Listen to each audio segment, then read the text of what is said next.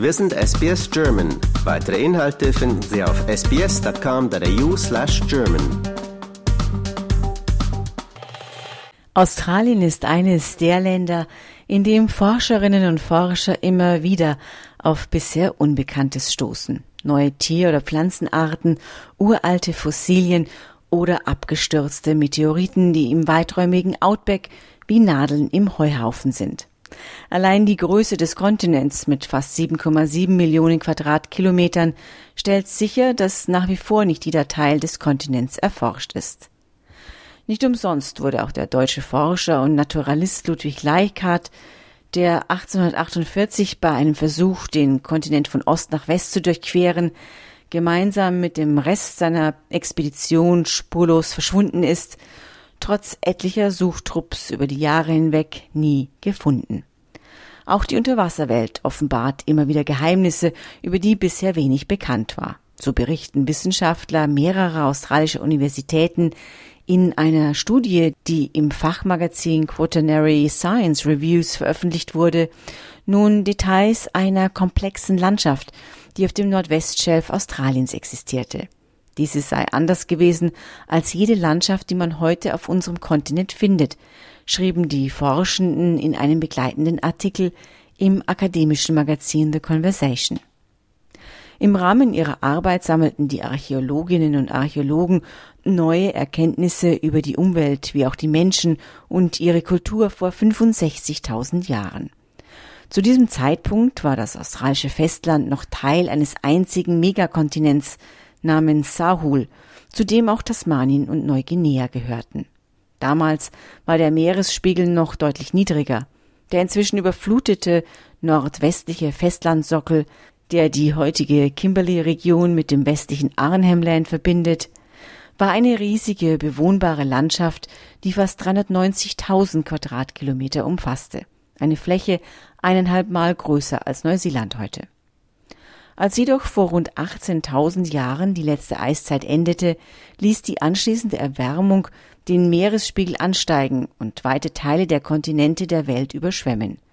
Dieser Prozess spaltete Sahul dann in Neuguinea und Australien und schnitt Tasmanien vom Festland ab. Anders als im Rest der Welt, wo es teilweise auch bewohnte Kontinentalschelfs gab, die inzwischen versunken sind, galten die australischen Shelfs als ökologisch unproduktiv. Lange Zeit glaubte man, sie seien von den Ureinwohnerinnen und Ureinwohnern nur wenig genutzt worden. Doch erste Hinweise deuteten bereits darauf hin, dass Menschen die Region durchaus nutzten. So wurden beispielsweise Steinwerkzeuge auf dem Meeresboden vor der Küste der Pilbara-Region in Westaustralien gefunden. Mit der neuen Studie konnten die Forschenden nun ebenfalls zeigen, dass die Region deutlich fruchtbarer war als bisher gedacht und damit vermutlich auch deutlich mehr Menschen dort lebten. Für das Projekt analysierte die leitende Archäologin Cassie Norman von der Griffith University über sechs Jahre hinweg Daten, die eine Kartierung des Meeresbodens ergeben hatte.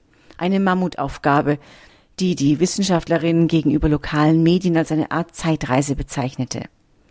Wir fanden heraus, dass der niedrige Meeresspiegel einen riesigen Inselarchipel auf dem nordwestlichen Schelf von Sahul freilegte, der sich 500 Kilometer in Richtung der indonesischen Insel Timor erstreckte, schrieb die Forscherin mit ihren Kollegen. Dieser Archipel sei vor 70.000 bis 61.000 Jahren entstanden und rund 9.000 Jahre lang stabil geblieben. Daraus leiteten die Wissenschaftler ab, dass die Menschen dank der reichen Ökosysteme dieser Inseln möglicherweise schrittweise von Indonesien nach Australien auswanderten und die Inseln als jeweilige Sprungbretter nutzten. Als die polaren Eiskappen während der letzten Eiszeit dann weiter zunahmen und der Meeresspiegel um bis zu 120 Meter sank, wurde der Schelf zum ersten Mal seit 100.000 Jahren vollständig freigelegt. Wie die dadurch freigelegten Landschaften aber aussahen, die inzwischen wieder überflutet sind, das war lange nicht bekannt. Doch die Daten aus der Kartierung des Meeresbodens offenbarten nun neben den Inselgruppen auch Seen, Flüsse und sogar ein großes Binnenmeer. Dieses Binnenmeer namens Malita soll 10.000 Jahre lang, vor 27.000 bis 17.000 Jahren, existiert und eine Fläche von mehr als 18.000 Quadratkilometern eingenommen haben. Vergleichbar ist das heutige Marmara-Meer in der Türkei. Unsere ökologische Modellierung zeigt, dass auf dem jetzt überfluteten Nordwestschelf in den letzten 65.000 Jahren zu verschiedenen Zeiten zwischen 50.000 und 500.000 Menschen gelebt haben könnten, so die Forscherinnen und Forscher. Diese Schlussfolgerung wird auch durch neue genetische Untersuchungen gestützt, die auf große Populationen zu dieser Zeit hindeuten.